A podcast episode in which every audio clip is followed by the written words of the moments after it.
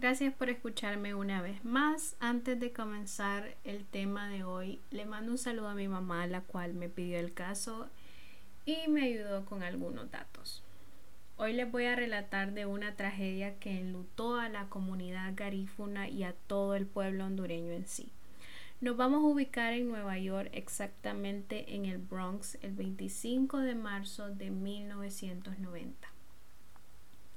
Se celebraba un carnaval, por así decirlo, para terminar con las celebraciones de Semana Santa. En su mayoría, las personas que estaban en la disco eran de origen garífuna. Todo se celebraba normal, estaban pasando bien, tomando, bailando, cuando aproximadamente a las 3.45 de la mañana del domingo el local comenzó a arder en llamas. Según reportes, la salida de emergencia estaba cerrada, porque algunas personas anteriormente ya habían manejado cómo entrar por ahí para no pasar por la entrada y, y no pagar. Entonces usaban la salida de emergencia para esto por lo cual la disco decidió cerrar la salida de emergencia para que, por decirlo así, nadie se colara. Lo cual volvió la situación una tragedia porque solo quedaban con una salida disponible. El incendio fue uno de los más mortíferos de la ciudad de Nueva York, cobrando la vida de 87 personas, en su mayoría jóvenes. En una entrevista al diario La Prensa, un sobreviviente hondureño, Rubén Valladares, que en ese momento trabajaba en la disco como DJ, comentó que al darse cuenta del incendio apagó la música y trató de anunciarle a todos que en la planta de abajo había fuego, diciéndoles que mantuvieran la calma para tratar de caminar hacia las gradas. Justo en ese momento recuerda que se fue la luz y notó como todos ya estaban cubiertos de humo. Y luego también sigue comentando cómo logró avanzar a la única salida que era la entrada y decidió atravesar las llamas subiendo quemaduras graves. Pero ustedes se preguntarán cómo pasó esto, quién pudo hacer esto.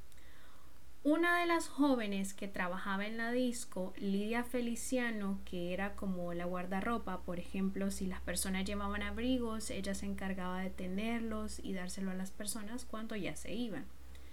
Bueno, ella trabajaba ahí.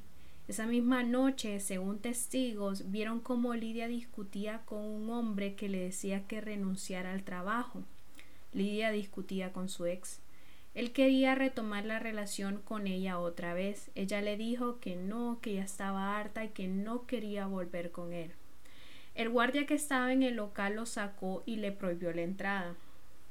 Algunos testigos cuentan que casi no se le entendía lo que él decía, pero que sí notaron que su habla estaba afectada por lo alcoholizado que andaba. Según informes también se escuchó que el hombre le gritó a Lidia volveré.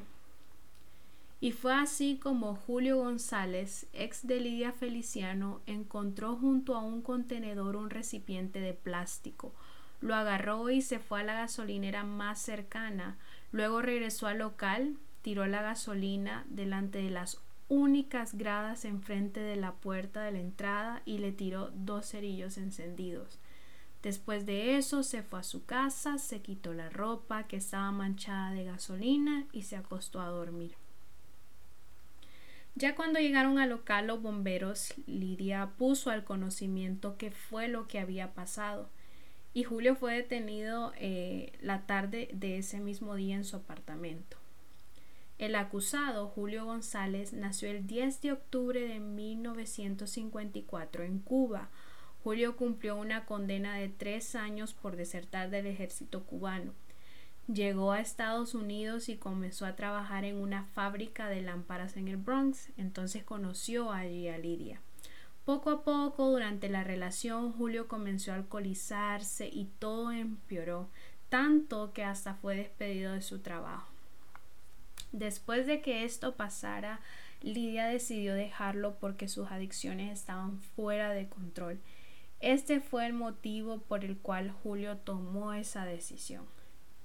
Cuando la policía llegó al apartamento de Julio, él no tuvo ningún problema admitiéndolo todo. Aunque confiesa que no sabía en sí todo lo que había causado, Julio fue acusado de 87 cargos de incendio premeditado y 87 cargos de asesinato. Fue declarado culpable el 19 de agosto de 1991, condenado a una cadena perpetua con un cumplimiento mínimo de 25 años. De todas las víctimas, un total de 60 hondureños perdieron la vida ese trágico día, aunque el fuego tardó aproximadamente 5 minutos después de la llegada de los bomberos para extinguirse. La mayoría de víctimas murieron por asfixia.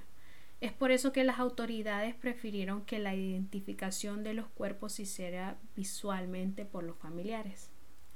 El manager de la discoteca, que se llama Happy Land, Jay Weiss, Dijo que el fuego fue infortunado, pero que eso pudo haber pasado hasta en un McDonald's. En lo personal, siento que su opinión quiere librar de toda responsabilidad lo que pasó en sus instalaciones. Pero todas las evidencias dicen justo lo contrario. El director ejecutivo del servicio de emergencias de en ese momento, Thomas Doyle, dijo que no había salida y que en verdad nunca tuvieron eh, estas personas un chance de escapar, aparte que este club está operando de manera ilegal.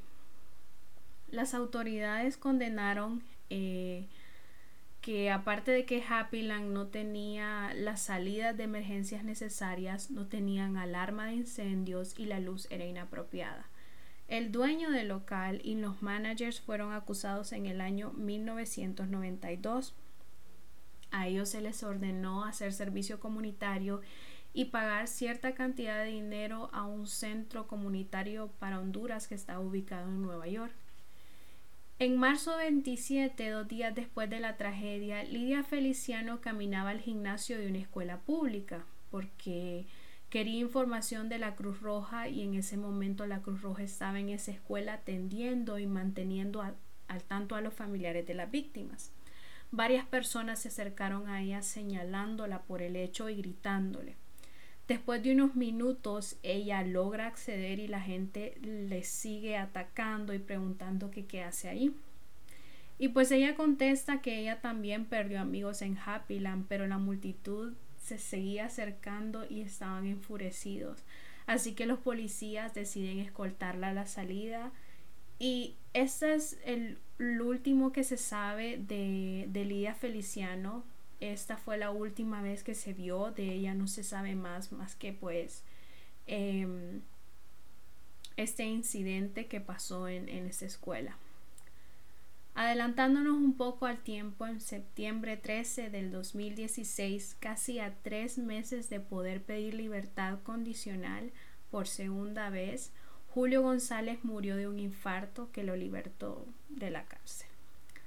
A raíz de lo que pasó en Happyland, Em, Nueva York ha cerrado aproximadamente 560 bares y discotecas. Esa noche de rabia la siguen pagando los hijos, madres, padres, esposas y esposos de las víctimas. El recuerdo de esa noche está latente siempre. Una de las bandas más importantes eh, hondureñas, Garifuna Kids, también conformada por guatemaltecos, eh, en su primer álbum fue una dedicatoria para las familias de las víctimas de Happy Land. Al igual que la banda británica Duran Duran, en 1993 compuso un tema relatando qué pasó en Happy Land, eh, por si la quieren escuchar, se llama Sin City, en la cual menciona lo trágico que podría ser vivir en esta ciudad con un corazón lleno de ira. Nunca se olvidará esta tragedia que enlotó Honduras y a la comunidad garífuna eh, no me había enterado antes de esto hasta que mi mamá me comentó y la verdad es que, bueno, ustedes pueden buscarlo en internet. Hay varios documentales acerca de eso y es bien triste ver a mamás llorar por perder a sus hijos tan jóvenes. Incluso hay un caso de una, bueno, casi niña, tenía 14 años. Happyland como operaba ilegalmente, la verdad es que podría entrar cualquiera ahí y lastimosamente esta niña perdió la vida debido a esta tragedia.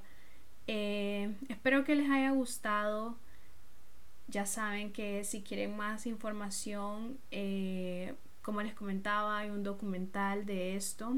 Eh, eso fue todo por hoy. Gracias por escucharme una vez más. Yo sé que molesto, pero síganme en Instagram como Honduras Cuenta.